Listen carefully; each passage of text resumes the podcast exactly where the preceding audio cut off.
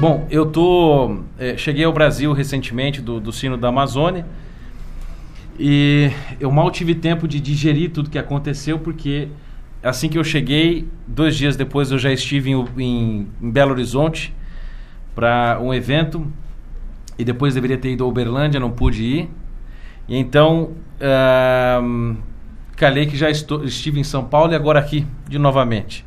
Então mal tive tempo de descansar na minha cama né, e digerir o que foi aquele sínodo da Amazônia e toda a influência demoníaca que está no Vaticano. É, eu digo isso sem nenhum ressentimento, porque é apenas uma constatação da realidade espiritual que eu pude presenciar lá. O, o nível de uh, vexação demoníaca daquele lugar, infelizmente, está ultrapassando o limite do razoável. Eu uh, nunca fui uma pessoa assim super, vamos dizer, de algum modo sensitiva a essas coisas espirituais. Porém, é, para uma pessoa né, que não é tão sensível a essas coisas, sentir um peso espiritual grande como eu senti nos últimos dias no Vaticano, é, e fiquei um mês inteiro lá, posso dizer aos senhores que a, a situação é pior do que vocês podem imaginar. É, eu não vou, obviamente, contar a todos vocês aqui um mês inteiro que eu fiquei internado em Roma, porque seria impossível, né? Uh, o Miguel Iuso bem disse, é mais fácil a gente resumir doutrinas do que explicar histórias, né? então, é, o que eu quero passar para vocês é um recado muito rápido e talvez eu realmente fale menos do que 20 minutos. Uh, um dos aspectos que eu acredito que nós devamos prestar muita atenção em relação ao que aconteceu no Sino da Amazônia e ele, é, a partir dele, será chancelado para o mundo inteiro, porque infelizmente é, o Francisco é, tomou algumas medidas em que é, o Paulo VI havia criado este modelo de igreja sinodal, ou seja, reforçando esta questão, porém o, o Francisco fez, não me lembro se foi um moto próprio, uma constituição apostólica, em que ele dá um valor de magistério ordinário ao documento final do sínodo aprovado e não uh, vamos dizer assim, que não seria tão necessária uma exortação apostólica pós-sinodal, de modo que aquele documento aprovado ao final do sínodo, ele tem de algum modo um valor ainda que pequeno na hierarquia dos valores de documentos, etc., um valor ainda assim de, de, de, de magistério ordinário da igreja. O que uh, eu já disse publicamente é que tal documento final, se é que alguém já teve a paciência, a mortificação espiritual de lê-lo, e eu a tive no dia em que foi publicada, é, confesso que tive de fazer com um copo de vinho, porque não descia. é, eu o chamei publicamente, é, então posso repeti-lo aqui, de um documento apóstata. Trata-se, infelizmente, de um documento apóstata. Por quê? Porque é um documento sinodal, ou seja, um documento que foi composto no decurso de conversações entre bispos da Igreja Católica, entre aproximadamente 185. Votantes foram 181. Tivemos algumas abstenções e alguns uh, votos contrários. O documento é público e se você acessá-lo, no final do documento você tem as votações do placet e não placet, ou seja, gostei, não gostei, aprovei, não aprovei. Né? E você pode ver que dos 181 votantes não, não eram uh, todos que acabaram votando nos pontos, porque o documento de 120 pontos era votado ponto a ponto. Então lia-se o número e perguntava-se placet, não placet. E aí, então, o bispo ia lá no botãozinho, que nem na Câmara dos Deputados, e dizia se queria ou não queria. Mas todos os pontos que foram propostos uh, naquele no sínodo que foram supostamente construídos durante as discussões que eu uh, demonstrei no, nos vídeos que eu fiz de reportagem, que não foram escritos com base nas discussões, mas no meu entender já estavam escritos antes mesmo do, do início do próprio sínodo.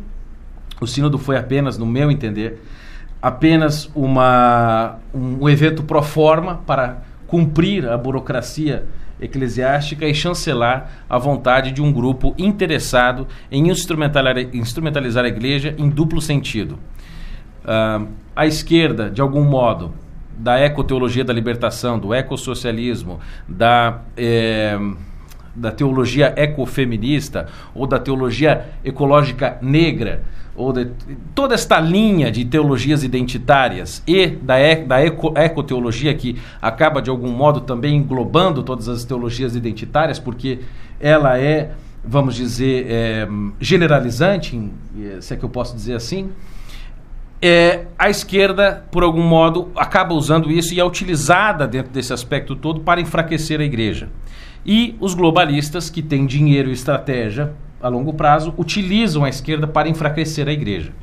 É, eu já vou explicar é, o que eles ganham cada um com, estas, com estes propósitos de utilizar a igreja. Então nós vimos ali mais ou menos o que se viu no Concílio Vaticano II, mas com alguns agravantes, porque no Concílio Vaticano II nós vimos grupos determinados e muito bem organizados, em pequeno número, mas com grande força e que conseguiram de algum modo cumprir alguns propósitos durante o concílio. Ali, porém, nós já tínhamos uma instrumentalização praticamente completa e em maioria. No concílio, o grande espírito que se criou depois do Concílio Vaticano II, em grande culpa por grupos de teólogos modernistas ou progressistas, como queira, uh, como Hannes, Killebeck, ou uh, Hans Küng e tantos outros, uh, foi uh, em função de mídias alternativas independentes que eles criaram paralelamente ao Sínodo havia a mídia vaticana oficial durante o concílio e essas mídias paralelas que traduziam numa linguagem popular aquilo que era dito para os bispos, segundo a interpretação deles. Porém, neste momento, aconteceu aquilo que nós não poderíamos ter deixado acontecer. E a igreja falhou, que é nós entregamos a sala de imprensa do Vaticano a, aos inimigos da igreja. É, eu é, passei é, um tempo investigando isso e depois essa informação acabou saindo no jornal católico. Uh, o, o, jornalista é, é, inglês, mas ele publicou no site americano National Catholic Register, chamado Edward Penting, uh, quem eu pude ter oportunidade de conviver durante o sínodo, em que ele uh, mostrou, a partir da informação que ele recebeu, que a vice-diretora de sala de imprensa do Vaticano atualmente, a senhora Christiane Murray, é de algum modo partidária do Partido Comunista Francês. É, porque atrás da sua mesa de trabalho existe um cartaz muito grande escrito austerité, né, em que tem a mão de uma pessoa rica com uma cartola, oferecendo a cartola a um pobre, e um pobre está entregando uma hóstia no lugar de uma moeda na cartola deste rico, e embaixo tem um, uma pequena logo escrito Parti Communiste Français e, e Front de Gauche, ou seja, o Partido Comunista Francês, o fronte de esquerda. E esta mulher é vice-diretora da sala de imprensa, ela também foi a moderadora de todas as discussões é, públicas das, das, coletivas de imprensa. E você pense que é, eles conseguiram fazer a coisa de tal modo intrincada para moldar a informação que esta senhora, então, moderava todos os debates na sala de imprensa, de modo que a informação que vinha de dentro da sala e seria filtrada e passada para os jornalistas que estavam ali exatamente nesta formação que nós estamos aqui, ela seria filtrada por pessoas partidárias do movimento que está querendo instrumentalizar a igreja. E de outro lado, nós temos dentro da sala sinodal o, o presidente, vamos dizer, do dicastério, entre aspas, do Sínodo dos Bispos, que é o ex-núncio brasileiro, Baldisseri, que é um homem absolutamente, vamos dizer, progressista e uh, um homem complicadíssimo. Vou poupar aqui os senhores dos elogios que eu tenho a dar. É, bom, só digo que ele é muito ligado ao Leonardo Steiner, ex-secretário-geral da CNBB. É, ele é o secretário-geral do Sino dos Bispos. O relator-geral do Sino dos Bispos é Dom Cláudio Rumes, que dispensa apresentações por ser amigo do recém-liberado Lula, né? e amigo de Frei Beto e tantos outros. Ou seja, uh, nós, te, nós tínhamos toda a cúpula organizacional, a burocracia vaticana, por assim dizer, toda ela tomada. Ou seja, o sínodo já estava pronto. Os bispos que foram convidados e que muito provavelmente não uh, coadunam ou não concordavam com o projeto de sínodo que estava sendo apresentado ali, simplesmente foram feitos de idiotas. Por quê? Porque, é, um, estão preocupados, em primeiro lugar, com a doutrina. Nós devemos estar preocupados com a doutrina 100% do tempo. Nem um iota mais, nem um iota menos. Isso é um princípio bíblico e é inegociável. Porém, nós temos pouco treinamento em política. Pouco treinamento político. Foi esse o erro do Concílio Vaticano II, foi esse o erro uh, da, da, dos últimos sínodos e nós vamos continuar a perder enquanto nós não tivermos treinamento político. Por quê? Nós vamos ao sínodo achando que vai ser uma reunião simplesmente eclesiástica em que vão pessoas de boa vontade discutir coisas maravilhosas para o bem da igreja. Não vão. Por quê? O marxista, ele não muda a doutrina porque ele busca a verdade. Ele não tem a contemplatio. Ele não tem a contemplação na cabeça dele. Ele só acredita que a praxis é a verdade. O que contribui no atual momento para o projeto revolucionário é verdade. O que não contribui, se esquece. Nós não, nós temos todas as preocupações metafísicas, as quais devemos manter. Mas nós não devemos perder de vista a realidade concreta em que nós vivemos. E as vicissitudes e o jogo de xadrez que é essa nossa realidade. Então, uma das coisas que eu gostaria de instá-los aqui como leigos é adquirir o quanto antes possível treinamento político, análise política e método de militância política. Porque essa gente está treinada há décadas, há séculos. Estão pelo menos 150 anos treinados para fazer estas coisas. E os senhores acham que eles tomaram a igreja de assalto de um dia para a noite? Não, eles foram tomando paulatinamente. O Miguel Eus fez uma breve exposição aqui é, falando, por exemplo, da ação católica, que começou com um movimento, vamos dizer, maravilhoso na cabeça, concebido de Pio X e que descambou aqui no Brasil, inclusive aqui no Rio de Janeiro, mas principalmente em São Paulo, uh, como sendo um berço e uma fonte de apoio à guerrilha de Carlos Marighella, que era um assassino terrorista comunista. Escuta, começou a ação católica. O Gustavo Corsão, de quem eu tenho o, livro aqui na minha mão, que eu estava lendo, fez parte da ação católica no Brasil, fez parte do Centro Dom Vital. Junto com ele também fez parte Dom Helder Câmara. Dom Helder Câmara começou no centro, pregava Cristo Rei como todos nós, porém por uma série de questões e vicissitudes, acabou demandando para o fascismo na época de Vargas, um pouquinho antes de Vargas, e depois ele debandou para o comunismo e acabou se tornando arcebispo vermelho. O que eu quero dizer para os senhores é o seguinte: essa gente está muito bem treinada, eles não têm nenhum sentido metafísico, são pessoas apóstatas, hereges e que estão dispostos a fazer de tudo para utilizar a igreja como, é, é como eles desejam. E nós estamos, digo nós como igreja católica, porque somos membros, e São Paulo diz que quando um sofre, todos sofrem. Portanto, se não estamos sofrendo com a igreja, devemos de algum modo uh, adquirir uma espécie de sensibilidade espiritual para sofrer com a igreja, porque ela está sofrendo e sangrando. Né? Cumprindo mais ou menos, eu acho que nós estamos nesta direção cada vez mais acirrada, a profecia de São Francisco de Assis, que diz que nos últimos tempos a igreja ficaria tão transfigurada quanto Cristo na cruz e que ninguém mais a reconheceria né, que nós teríamos assim de acreditar na igreja simplesmente pela fé. Não haveria quase nenhuma evidência concreta. Então nós olhamos para o documento final do sínodo que foi aprovado pela grande maioria. O documento final foi lido perante o sucessor de Pedro, Papa Francisco. E neste documento é, não se fala de santificação. Documento aprovado pelos bispos. Os bispos são sucessores dos apóstolos. Receberam uma ajuda especial do Espírito Santo para serem guardiões da fé que foi recebida por nosso, de, de Nosso Senhor. Não se menciona a questão da santificação. Não se fala em conversão do pecado. Se fala em conversão sinodal, em conversão ecológica, em conversão cultural, se fala em todo tipo de conversão. Até conversão, de certo vai falar conversão de unidade, né? do metro para, sei lá, milha. Mas não se fala em conversão espiritual do pecado. Não se fala em obediência. Não se falou uma vez só do infanticídio indígena. Sequer se menciona essa história. E se trata os índios, trata-se os índios como se fossem uh, Adão e Eva antes do pecado e a Amazônia como se fosse o Éden antes da expulsão do nosso primeiro casal humano. É um negócio absurdo.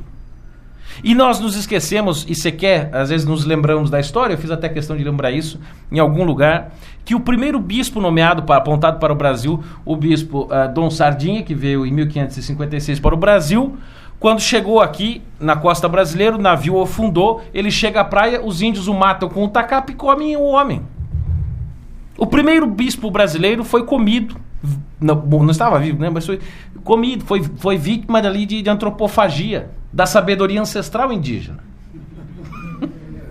Este é, é, o tamanho da sabedoria ancestral indígena. que comete infanticídio porque uma criança é filha de uma mãe solteira, porque ela é gêmea ou porque ela tem alguma debilidade que a tribo acha estranha.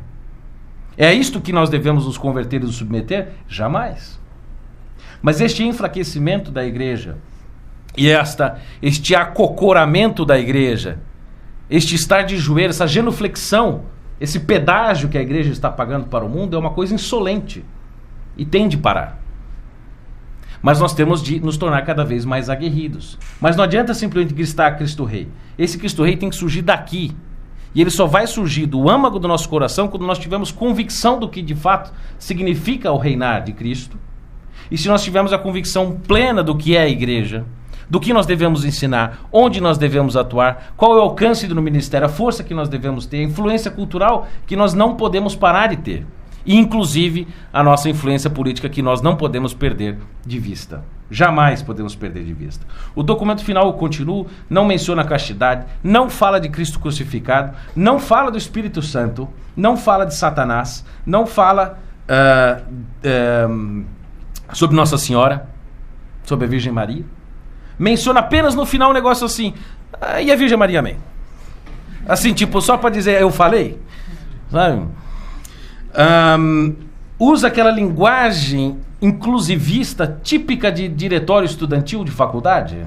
Sabe? Quase todos e todos. Sabe? Um, não, não fala de redenção. Sequer menciona isso. Não menciona a questão, enfim, moral católica, é, Cristo como Filho de Deus, nada passa perto disso. O que é este documento? Ele é uma peça acadêmica sociológica. Se ele não é um documento que compõe isso aqui, ele é um documento que não é um documento católico. Porque mesmo quando nós acessamos os documentos que compõem né, a, é, a, doutrina social da igreja, eles mencionam todas essas coisas, mas não se esquecem das realidades terrenas e materiais da nossa vida. É justamente porque nós temos as realidades espirituais e transcendentes de Deus, é que nós temos uma visão melhor da, da realidade concreta. É Deus que nos ilumina para compreender as coisas. Então, é, o que eu gostaria de dizer para os senhores é o seguinte: se ele não é um projeto de igreja é, católica, ele é um projeto o quê? Ele é um projeto para usar a igreja. E eu, eu gostaria de ressaltar aqui dois pontos importantes. O primeiro deles, é, nesse documento final, e isso nós já vemos acontecendo agora, o que aconteceu ontem aqui, que os meninos do CDB foram quebrar o pau com os macumbeiros, foi o seguinte, que eu chamo de macum, é, como é é macumbi, ma, ma, macumbiça, né? macumba cumbiça. O que eles foram fazer lá é o seguinte, é por que, que o, o padre sentiu que ele tinha a autonomia para fazer aquilo? Por que, que ele disse, eu faço e Dona Nick vem aqui, não sei o quê? Por que, que ele sentiu esta, esta autoridade própria? Porque ela está sendo conferida, infelizmente, pelo atual papado. Esse projeto da sinodalidade é um projeto, infelizmente, um projeto do Papa Francisco. Nós não podemos negar, e esta é a proposta dele. Então é muito possível que na exortação apostólica pós-sinodal seja colocado isso para todos. E este processo é um processo de horizontalização total da igreja, seguindo o projeto antigo que estava de algum modo incipiente em Karl Rahner, mas que se consolida de forma explícita como um, um plano político nos livros de Leonardo Boff, principalmente no famoso Eclesiogênese, em que ele propõe a substituição das dioceses pelas sebes. Então que se retire o bispo e a sua diocese e se coloque a, o, a comunidade a serviço das, da comunidade eclesial de base, em que haveria um pequeno grupo que iria discutir tudo em, é, entre eles. Meus caros, nós sabemos que não funciona assim. O que acontece quando há um grupo de pessoas discutindo? Aquele que tem mais força, projeção e domínio sobre os outros faz o quê? Manda todo mundo calar a boca e faz o que ele quer. Então haverá um bispo informal, ou até uma bispa, hum? no caso agora. Ou seja, é um processo, primeiro, de horizontalização da igreja, é um processo é, de sinodalidade que eles querem fazer em diversos níveis, ou seja, não é só que a igreja vai funcionar, segundo esse projeto, né, é, de forma de escuta de todos, porém esse modelo deverá ser replicado nas instâncias diocesanas e nas próprias paróquias. Portanto, imaginem, tá lá o padre Ravaz na sua, cadê o padre Ravaz? Tá sumido. Tá lá o padre Ravaz na sua paróquia, né? Ou o padre Jorge lá onde nós estivemos ali no, no Cidade do Leste ele celebrou, celebrou uma bela missa improvisada. Aquele dia foi muito bom. Então o padre Ravaz quer tirar uma imagem da igreja dele. Tem uma imagem maravilhosa, não sei lá, de Santa Terezinha. Ele quer tirar a imagem, mas ele não pode. Por quê? Porque agora o processo é sinodal. Então o que ele tem de fazer? Ele tem de convocar todo mundo da paróquia ou aqueles que não trabalham, né, que são é, bancados pelo sindicato, que tem tempo de ir né, discutir essas coisas. Então vão lá as pessoas e o padre Roger vai dizer: gente, é, eu quero tirar a imagem de Nossa Senhora Aparecida aqui. Como nós vamos fazer? Ah, então nós vamos fazer um processo sinodal. Nós vamos ouvir todo mundo, nós vamos compor documento. Que isso? Ou seja, é a sovietização da igreja. Vocês não percebem? Você está quebrando absolutamente toda a, a, a questão hierárquica da igreja. Isso, obviamente, estava também incipiente dentro do processo da heresia uh, modernista. E outra questão que eles querem fazer, eu não vou poder me alongar, infelizmente, nessas questões, eu vou expandir um pouco mais isso na, na liga, é a questão do. Opa, passei 30 segundos do assunto, já vou encerrar do, te, do tempo. É a questão da educação. Isto é fundamental. Mas no que, no que tange a Amazônia agora, tá? É, e este plano daí casa um pouco mais com a proposta globalista, que é o seguinte: dentro deste processo de sinodalidade, é, propôs-se no documento final é, que deveria haver na Amazônia escolas, seminários, universidades, ensino à distância, todo tipo de modalidade educacional que vocês possam imaginar. Para quê? Para criar uma cultura amazônica independente.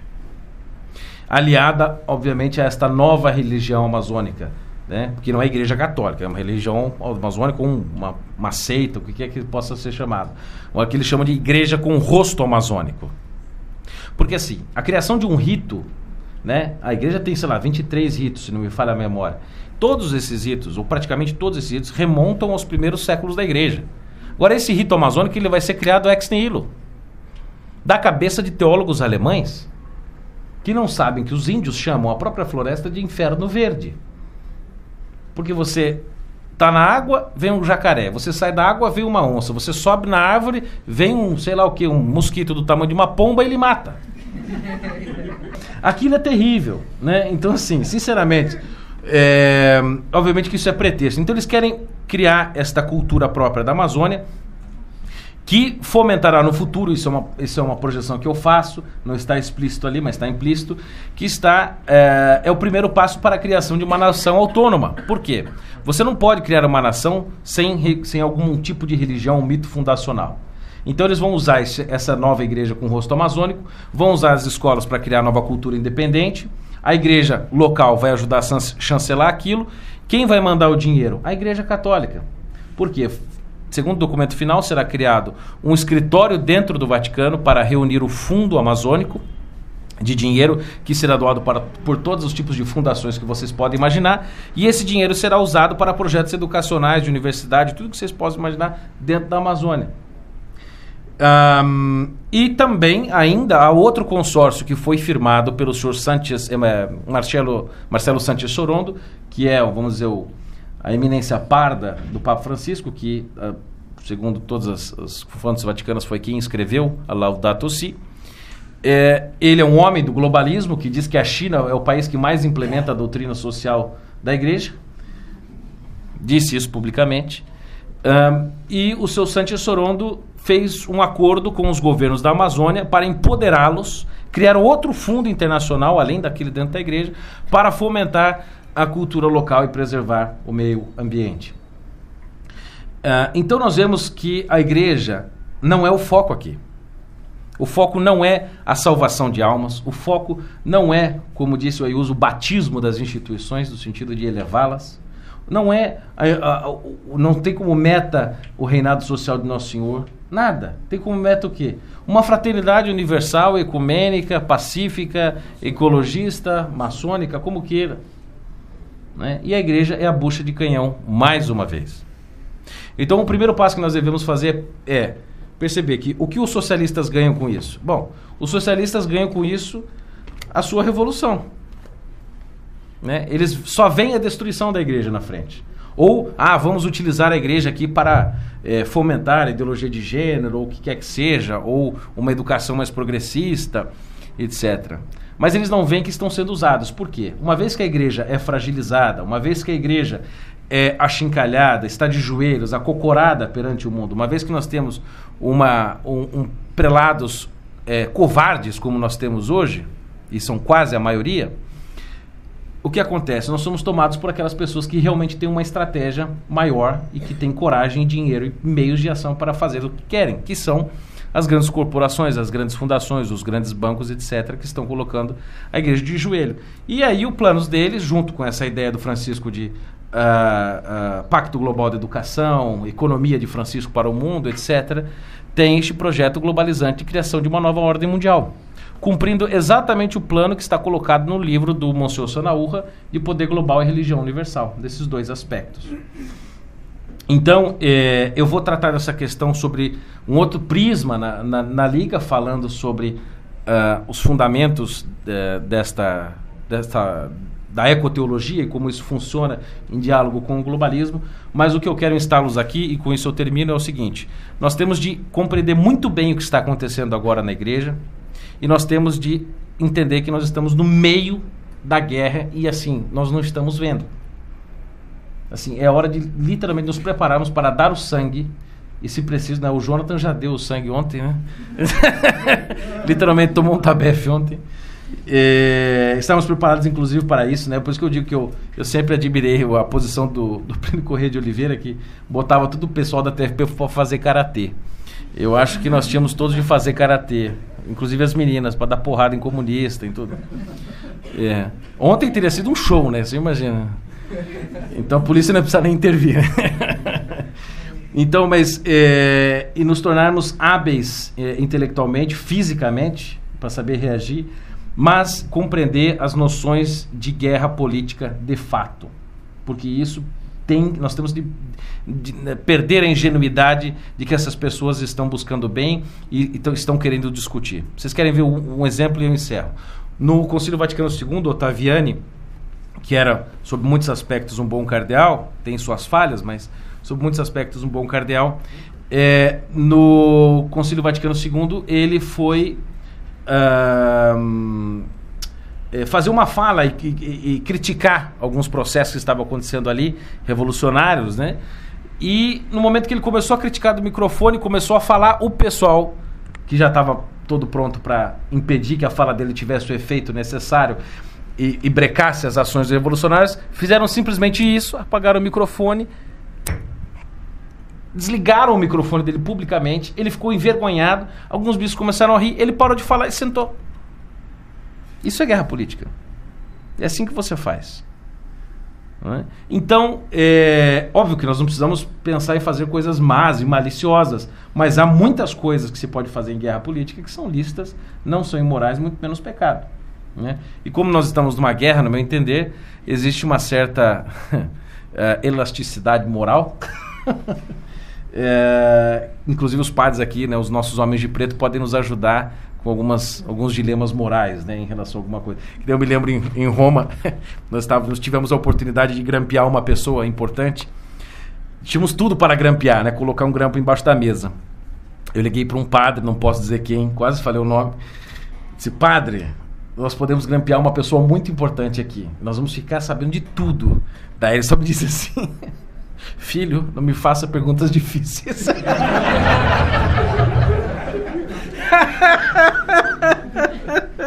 Ligue para outro padre. Se eu tiver de dar minha opinião, você vai grampear todo mundo. Nós acabamos não grampeando porque mudou o chefe de segurança da, da Gendarmeria Vaticana e é um homem especializado em cibersegurança. Aí eu fiquei com medo de ir pra masmorra. e eu imagino desse tamanho numa masmorra, eu ia sofrer muito. Então, então é isso, meus caros. É, eu vou expandir muito mais esse assunto é, na liga e vou dar algumas linhas de trabalho para vocês lá. Eu espero que ajude. E, bom, enfim, a gente conversa aqui. Muito prazer estar de volta. Vou ficar aí esses dias. Sempre bom ver os rostinhos de vocês e alguns rostos novos. Muito obrigado e viva Cristo Rei! Viva!